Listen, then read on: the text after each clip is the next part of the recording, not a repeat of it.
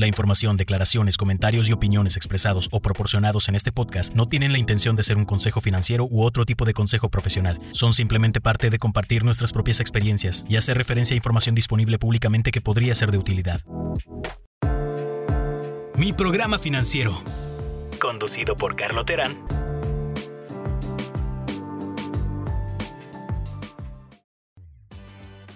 Bienvenidos a un episodio más de mi programa financiero.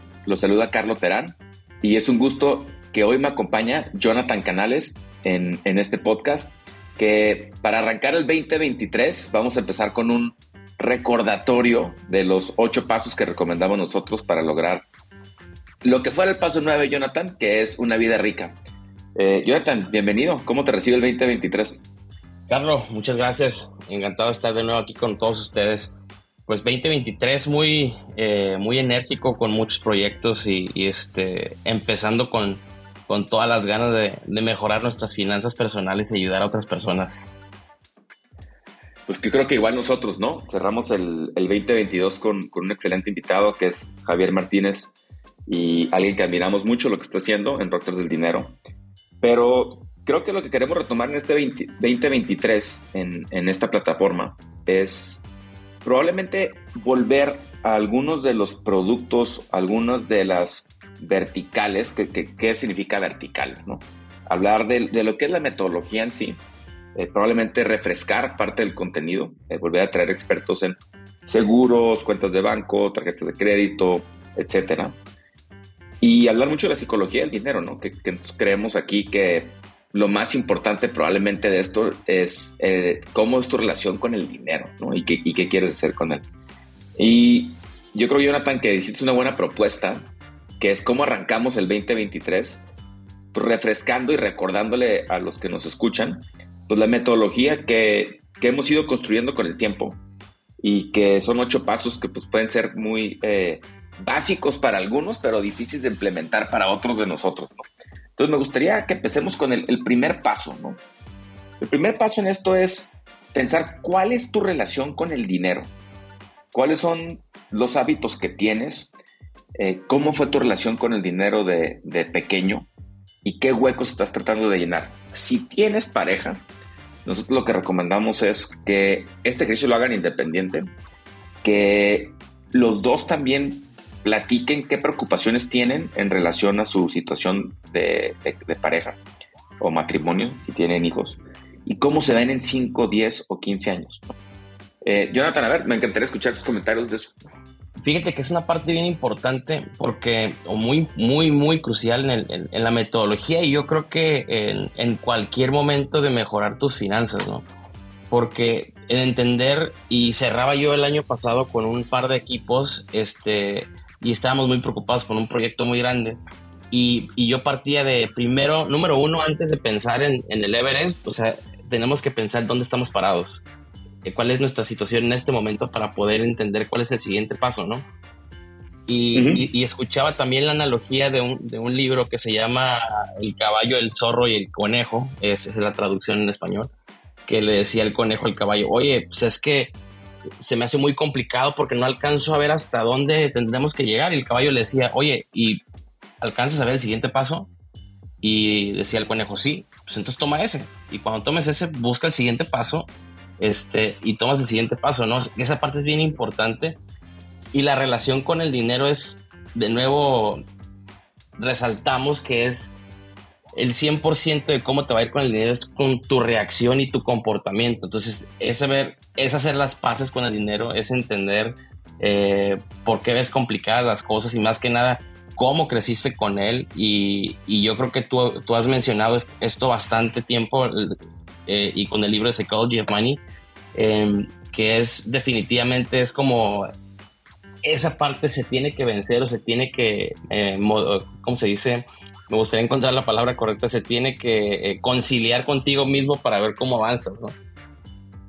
Sí, justo, y qué curioso, ¿no? Que, que mencionabas el libro de of Money, este, cómo piensan los ricos, que es la traducción en español, que a mí no me gusta.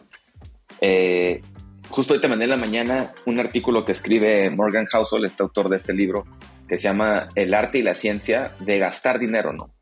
Pero mucho de lo que menciona Morgan Housel es, eh, no sabemos muchas veces cómo invierte la gente, que eso es un hábito, pero sí vemos mucho cómo vive la gente. Y, Morgan Housel habla mucho de el tema de cómo gastas tu dinero. Tiene que ver con esto que estamos platicando, ¿no? Es llenar estos huecos de chico, ¿no?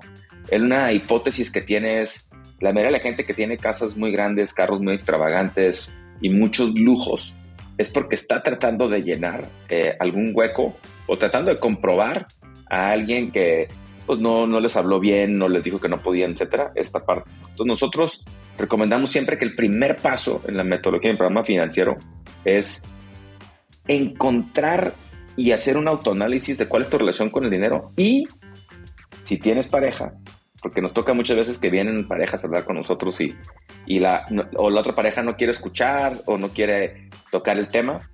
Nosotros creemos que es muy importante que si tienes pareja, esto lo hagan en conjunto, ¿no? Para entender por lo menos qué camino pueden encontrar donde hay coincidencias, porque si no, probablemente en tu relación pues, va a haber muchas dificultades. Fíjate que a mí me gustaría mucho que, porque hay una parte importante en este paso que tú la articulas, creo que la articulas muy bien, y, es la frase de importan más tus hábitos que tus habilidades en tus finanzas personales. Entonces, expándelo porque me gusta cómo, cómo lo, articulas esa parte. Sí, mira, yo, yo, hablo mucho de esto, ¿no? Y, también el, libro de Morgan Housel nos, nos pone varios ejemplos. Eh, vamos, vamos al tema de inversiones si quieres, ¿no?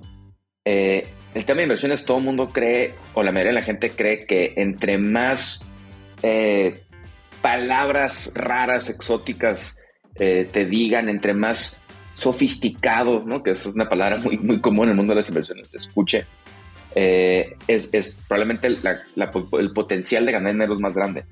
La verdad es que no. O sea, lo que, lo que por lo menos para la mayoría que, que a mí me ha tocado vivir en mi limitada experiencia y todos tenemos diferentes experiencias, las reglas son muy básicas. Gasta menos de lo que ingresas, ten, ten cubiertos tus seguros, invierte, ¿no? Invierte, aunque sea 100 pesos, 1000 pesos en lo que tú creas mejor. Eh, hemos platicado aquí tanto de bienes y raíces, de abrir una cuenta en algo como GBM y comprar un índice, etcétera. Hay muchos diferentes, no, no hay ninguna recomendación, pero hay muchas diferentes plataformas que pueden utilizar. Eso está en todas las finanzas, pero el hábito de hacerlo es mucho más difícil que el conocimiento de saberlo. ¿no? Y para la gente que tiende a tener una vida rica, que es que gastan las cosas que les gustan, es tan sencillo como eso. No, no, está más complicado que eso.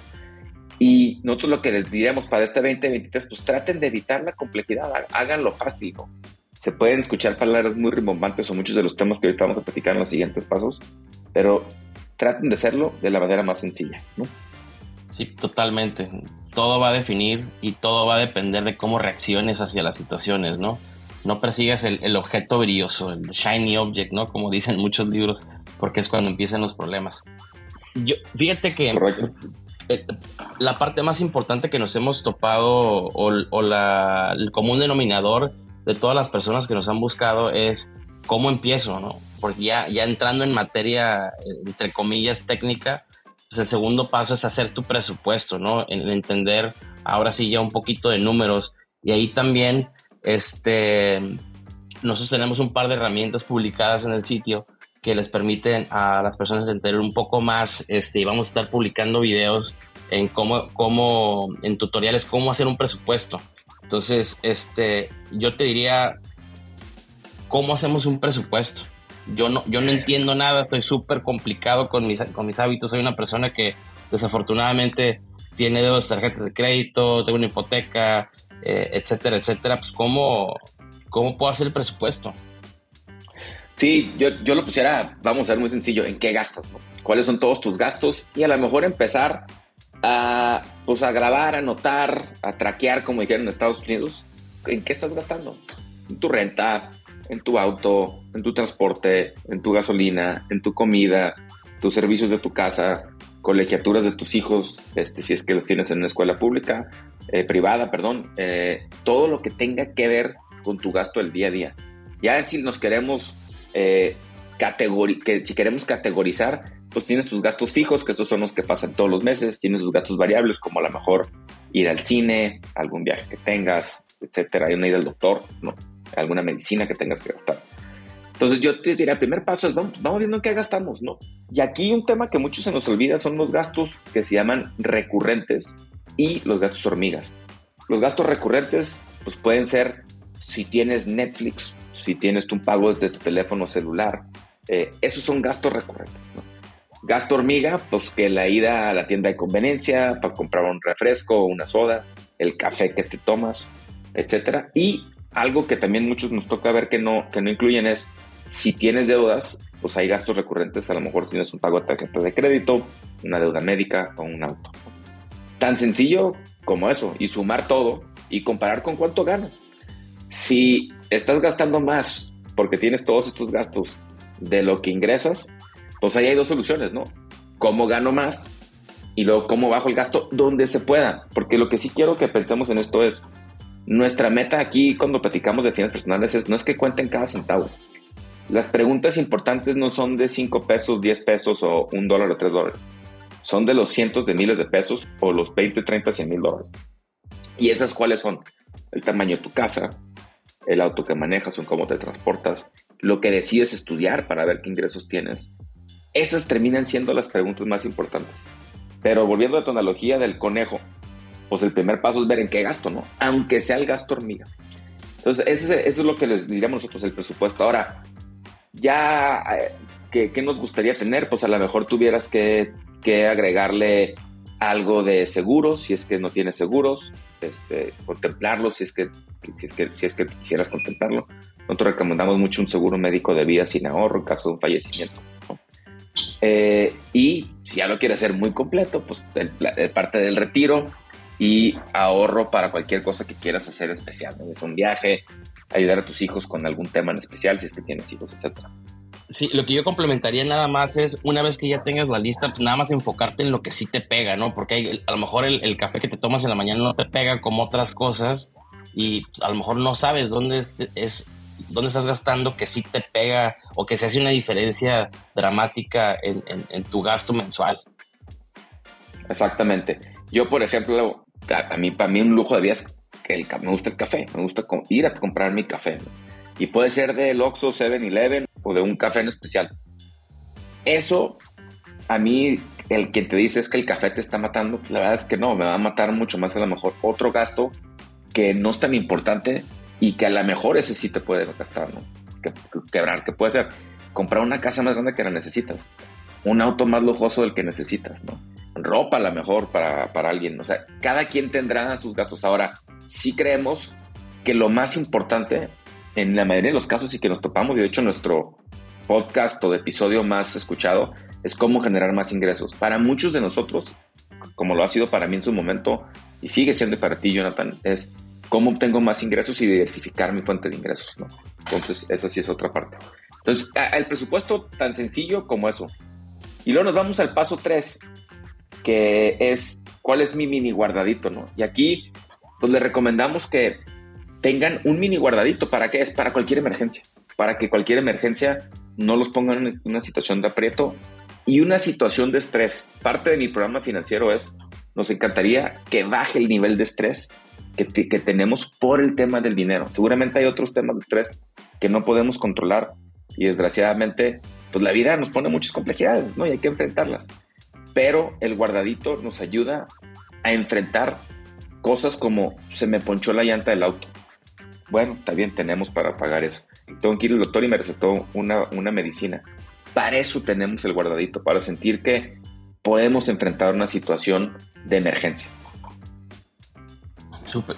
Sí, totalmente. Aquí, digo, todos pasamos por situaciones eh, adversas no complicadas eh, y, el, y, el, guardadito es lo que te hace tener esta paz mental de, de que puedas disponer de algún de, de, este dinero para alguna emergencia, ¿no? Entonces, sí es recomendado tener cuánto, pues a lo mejor 5 o 10 mil pesos de ser posible o lo que tú puedas, pero sí es importante tener alguna reserva por cualquier situación, ¿no? Dependiendo de tu situación económica, pues tú defines, que aquí es importante saber y definir un número, ¿no? ¿Cuál es el guardadito para mí?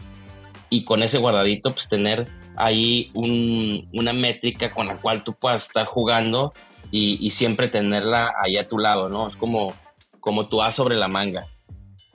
Correcto, correcto. Y con eso del guardadito, ahora sí entramos a los temas a lo mejor ya de, categorizar, ¿no? Y, de enfrentar los retos que muchas veces nos buscan, que es el paso cuatro, que es pago de deudas.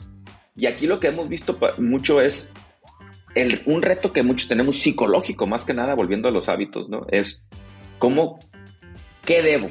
Nosotros igual, así como con el, presupuesto, vamos en una listita, ponemos tarjeta de crédito o pago o auto o deuda médica, luego ponemos cuánto debo, qué tasa de interés me están cobrando, porque para muchos ni saben, ¿no? Y cuál es mi pago mínimo. Las ordenamos, nuestra preferencia es este, muy, muy en línea con lo que enseña Dave Ramsey, es ponerlas de la que menos debo, no el pago menor ni la tasa de interés más alta, sino la que menos debo a la que más debo. Pagar los mínimos en todas y atacar la que menos debo. Y aquí entrando el tema psicológico, y en mi caso yo lo viví, tú también, Jonathan, creo, es, alguien nos va a decir, oye, pues pago la que tenga más interés. Al final de cuentas, si fuera un problema de tasas de interés, a lo mejor no debieras tanto lo que, como debieras, ¿no? Lo que queremos es que sientas que ganaste.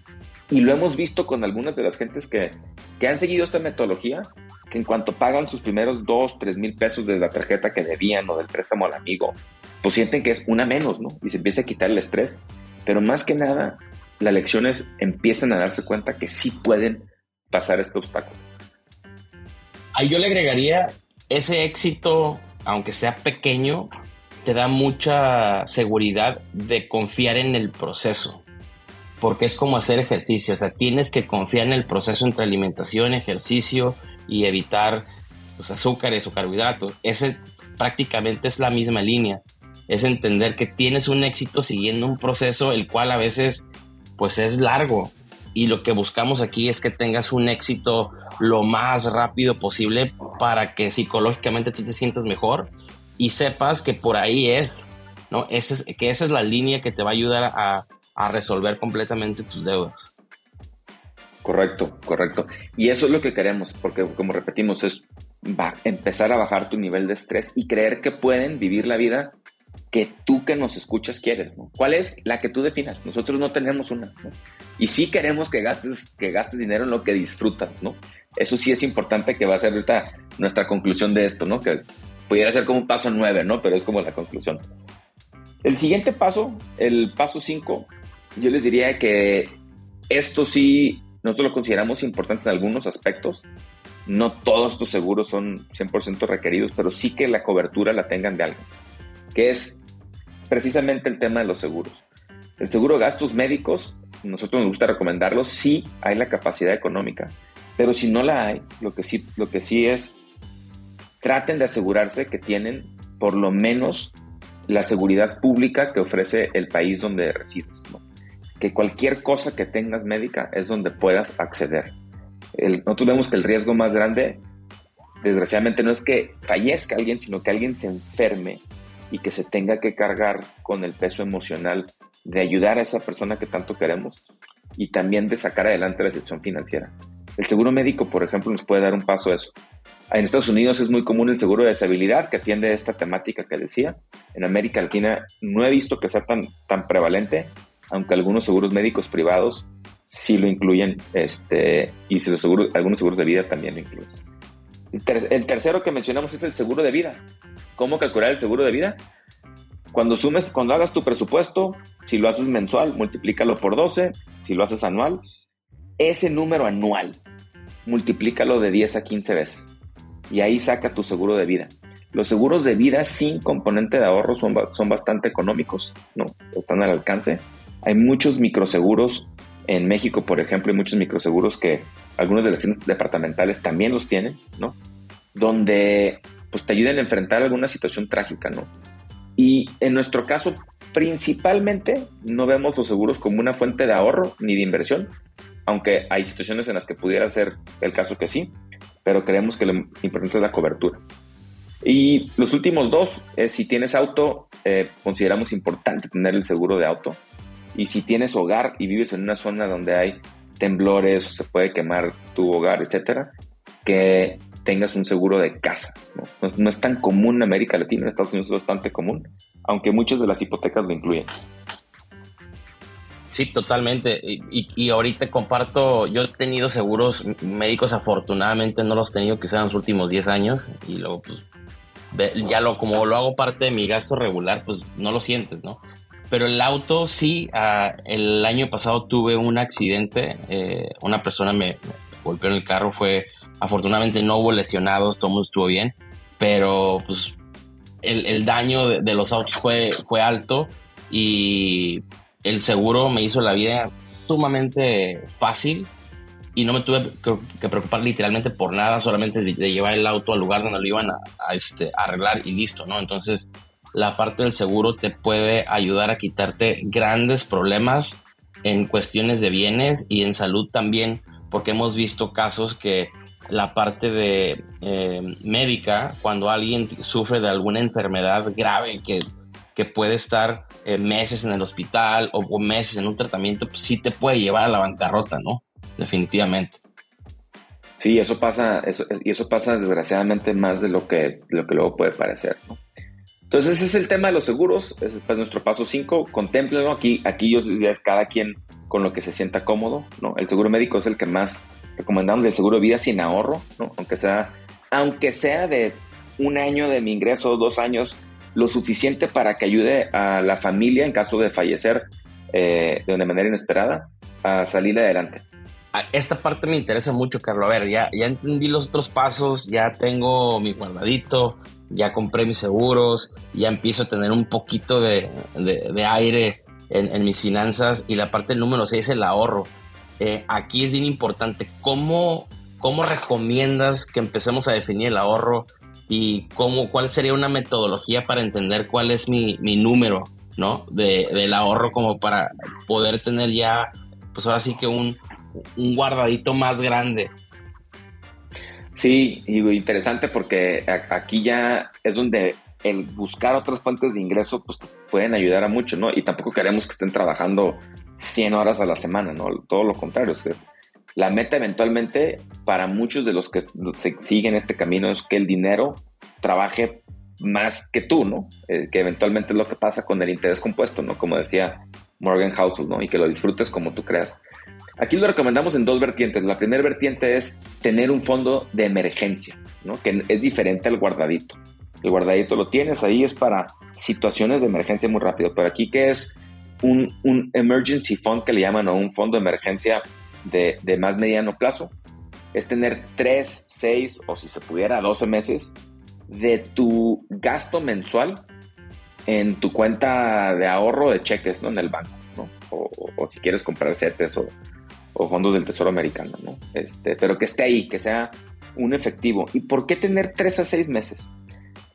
Porque en una crisis económica o si te quieres cambiar de trabajo o si realmente estás harto de lo que haces o si estás emprendiendo, 3, 6 o 12 meses te da suficiente tiempo para poder maniobrar.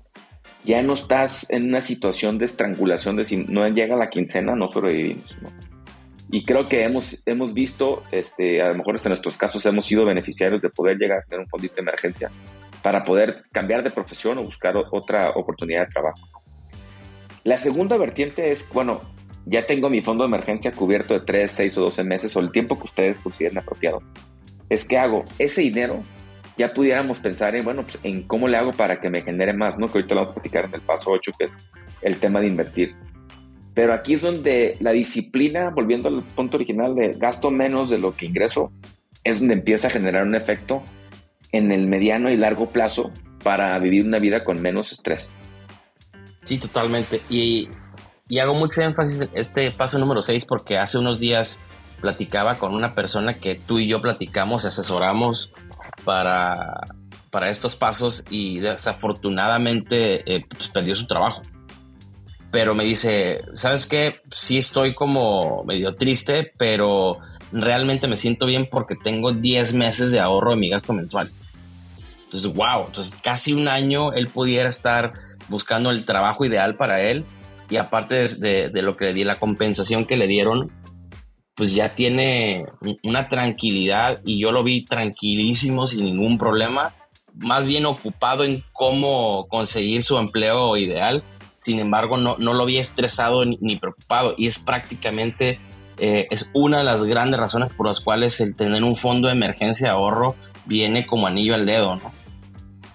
Sí, correcto. Y, y todo por un caso más extremo, ¿no? Eh, Charlie Munger, que tú sabes que me, soy, soy muy admirador de su filosofía de vida, no lo conozco personalmente, pero vi una entrevista de él en el 2017 en una escuela de negocios en Estados Unidos, de la Universidad de Michigan, y le preguntaba al, la persona que lo estaba entrevistando, le dijo, oye, pues tú emprendiste y todo, dijo, no, no, no, o sea, no emprendí, o sea, tenía un trabajo, me di cuenta que este trabajo no me iba a ser feliz, eh, estaba vuelto a casar, tenían creo que ocho hijos en total, y pues tenía un gasto muy alto, ¿no? Y era una profesión bien pagada, que era abogado, a lo mejor no como, no como, dice, no como pagan hoy, ¿no? Esto era en los 50, 60. Pero empezó a buscar otras fuentes de ingresos, se puso a desarrollar unos departamentos, consiguió, consiguió gente que le ayudara y, y puso un tema de inversiones. Pero le tomó 11 años lograr su independencia financiera y él decía, no es porque yo quería comprar lujos, es porque quería pues, poder tomar mis propias decisiones, ¿no? Pero lo, interesante que dice es, por muchísimo tiempo, lo que ingresaba, ingresaba muy bien porque tenía muchos hijos, pues me lo gastaba, ¿no? Y no había seguros médicos en ese entonces.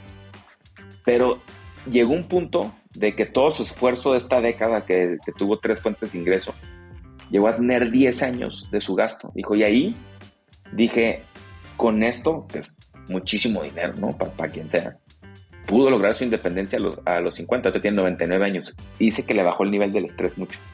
Entonces, pues por eso es importante el tema del ahorro, ¿no? Para, para tener opciones y que se te baje tu nivel de estrés y que te ayude con eso.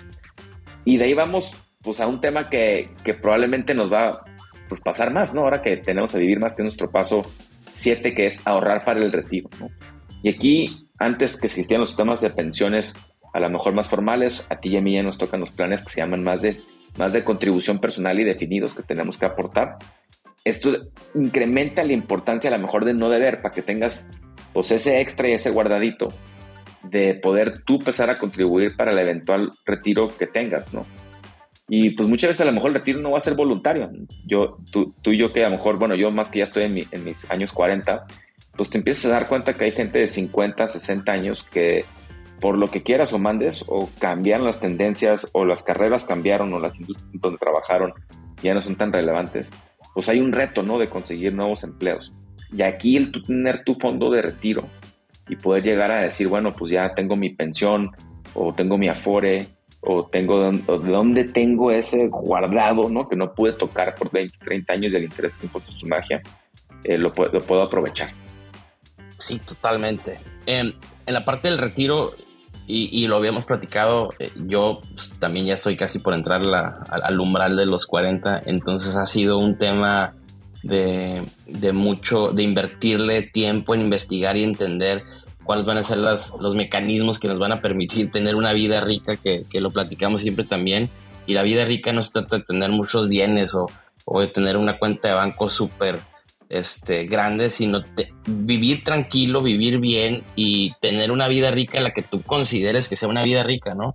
A lo mejor es retirarte, irte a vivir a, este, a una casa a un lado de la playa o vivir este, cerca de tu familia, tus nietos, este, no sé, se me ocurren muchas cosas, pero al final del día, el entender que el retiro es el mecanismo y los medios que te van a llevar a, a vivir una vida rica cuando ya tengas una edad mayor, ¿no? Y la parte del retiro, pues puede ser a los 50, 55, 60, 65, dependiendo tus planes y, los mecanismos que hayas eh, utilizado y trabajado para, para poder definir esa fecha, ¿no? Correcto, correcto. Y de ahí nos digo, y todo esto nos lleva, pues que parte de esto del retiro es el, el, último paso, ¿no? Que es invertir. Que yo creo que invertir, pues aquí es una decisión muy personal, ¿no? Hemos tenido episodios con gente de GDM como Pedro de Garay, con Javier Martínez, con gente de, que habla de, comprar casas. Entonces aquí, ¿en qué invertir? Es una decisión muy personal. Puedes comprar casas locales, eh, índices de compañías públicas, deuda, poner tu negocio, etc. Eh, creemos que en el mundo que vivimos hoy eh, es importante invertir y ser dueño de, de, cosas, ¿no? Y no de cosas materiales, sino de cosas que generen, que generen más dinero en el futuro, ¿no? Y, en el tema de invertir, aunque no damos recomendaciones particulares, lo que sí decimos es edúquense en el tema de invertir. Hay mucho en YouTube. Warren Buffett, que es nuestro, probablemente el mejor inversionista que ha existido en los últimos 300 años, hay muchas pláticas de él. Hay, yo les diría, si tengan cuidado de quien les diga que los va a hacer ricos rápidos. Eh, en esos esquemas nosotros no creemos. Lo que creemos es eh, que hay, hay, pues hay industrias o hay cosas que son mucho mejores a largo plazo y que toman mucho tiempo. Lo malo de invertir es que toma mucho tiempo. Lo bueno de invertir es que si lo haces en una fuente donde no pierdes el dinero que invertiste y, la inflación no te mata, el beneficio es muy largo y pues puede ser multigeneracional, ¿no? Y eso te puede dar fruto a vivir tu vida rica. Un tema que no hemos platicado, la vida rica del, último paso, que no lo tenemos que pensar con paso, es a lo mejor tu vida rica es a quién ayudo, ¿no? A, eh, a quién puedo apoyar, a qué organización, a qué familiar, a qué situación puedo apoyar. Algo que me sorprende mucho de, la cultura americana es este tema de apoyar, ¿no? Esto que le llaman el, giving pledge, que, lo, que está haciendo mucho eh, Warren Buffett y Bill Gates, de, donar la mayoría de su fortuna a cosas que ellos creen, que uno puede estar de acuerdo no, pero pues ellos deciden, es, su propio dinero, ¿no? Que ellos creen que puede ayudar y, hablan mucho del placer que es más grande que el acumular, el, a quien ayudo, ¿no? Y, para eso se hace. A lo mejor es para ti mismo o para tu familia. Un viaje, el retiro, o, o ver o poder apoyar a tus hijos o a un nieto, ¿no? Pues bueno, creo que son los pasos principales, Jonathan. No sé qué opinas. Sí, definitivamente. Y yo le agregaría que en la parte de inversión, si hoy no estás en, un momento de, poder comprar un terreno, un local o, tener un fondo para invertirlo en CETES o, o en esos mecanismos como GBM que, que son, son muy novedosos, lo que yo te diría es invierte en ti. Ese es el paso número uno del paso ocho. O sea, invierte en ti, edúcate, eh, capacítate, en, a certificaciones, porque eso realmente también es una inversión que te va a permitir a ti tener un mayor retorno eh, con el menor tiempo posible de tu inversión, ¿no? Es, ese sería como mis dos granitos de arena en la parte de inversión, Carlos. Justamente, ahorita que lo mencionas, eh, hay una plática de Georgia de Buffett que le preguntan cuál es la mejor inversión que, que, que nos puede recomendar. Cuídate tu salud, invierte en tus capacidades, vuélvete experto en un área y que te, eso te lleve a, a poder tener más ingresos. Pero definitivamente especialmente si eres joven y te inviertes, te capacitas, eh, te certificas, hemos hablado de hablar inglés, saber usar temas en la computadora, a lo mejor en el suite de Google, etcétera. Todo eso ahora con esta eh, economía digital, pues te puede ayudar mucho a generar mayor ingreso, ¿no? Y que tengas un mejor estilo de vida. Entonces yo creo que cierras con un buen punto.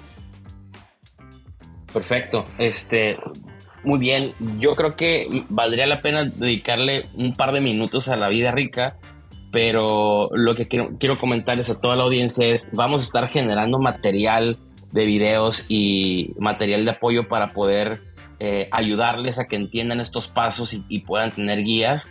Entonces estén muy pendientes, muy pronto por ahí vamos a estar liberando los canales digitales, tanto en YouTube, en Facebook, Instagram y Twitter eh, estos materiales de apoyo. Entonces, eh, estamos muy emocionados de ya empezar a entregarles contenido de valor que creemos que les puede ayudar. Y lo más que nada es, eh, síganos, compartan este, esta información, esos contenidos con quien crean que más les puede ayudar. Y, es, y como decía Carlos, ¿no? ¿A quién este podría ser tu primer paso de poder ayudar a alguien compartiendo algo de valor si lo consideran así? Es, esa parte, yo cierro con esa parte, Carlos, antes de, revisar la parte de disfrutar una vida rica y definir qué es una vida rica para ti, ¿no? Sí, yo igual antes de eso nomás, eh, cinco tips que te diera, eh, haz tu análisis propio de, cuál es tu relación con el dinero. Si tienes pareja, ese fue el primero. Eh, segundo, si tienes pareja, platícalo, o sea, discútanlo, vean en qué tienen en común. Tercero, intenten hacer un presupuesto. Creo que el intentarlo se van a dar cuenta de mucho. Cuarto, si tienen alguna deuda que los trae arrastrando o los trae deprimidos o los trae down, como le llamamos, intenten pagarla, categorícenlas, intenten pagarla, hagan un esfuerzo, ya sea generando más ingresos o bajando un costo. Y lo último es automaticen, páguense ustedes primero, traten de cada mes pagarse 100, 1000, el monto que ustedes quieran, abran una cuenta de banco diferente, Empiecen, en cuanto les caiga su nómina, en cuanto les caiga su ingreso, mándenlo a otra cuenta y vean en seis meses lo que tienen, no lo toquen, no, más. Y bueno, yo te diría la vida, definir, la vida rica, pues como, como te manda el artículo en la mañana, ¿no? Eh, todo esto lo, lo, debemos de hacer, creo yo, para, pues, para poder disfrutar lo que queremos disfrutar. Y aquí lo que yo les diría en la vida rica, a lo mejor para, para luego hacer un podcast es, saquen una hoja y, y, apunten si ustedes pudieran gastar en una o dos cosas que les encante, les causa placer, 10 veces más de lo que gastan hoy, ¿qué fuera? A lo mejor es viajar, a lo mejor es en su salud, a lo mejor es en estudiar, a lo mejor es en ayudar a una organización de fines no lucrativos. Yo creo que el hacer ese ejercicio les va a ayudar mucho a darse cuenta para ustedes qué es la vida rica que, gusta, que buscan. Muy bien, Carlos. Creo que esa parte es sumamente importante y, definirla para poder sentir esa, esa satisfacción y sentir que ganas también. Pues muchas gracias, Carlos, por el tiempo. Creo que se han declarado los temas justos y perfectos y pudiéramos decirle a nuestra audiencia que nos sigan y nos puedan eh, acompañar en el siguiente episodio. Carlos, muchas gracias. Jonathan, gracias por acompañarme y nos vemos en el siguiente episodio.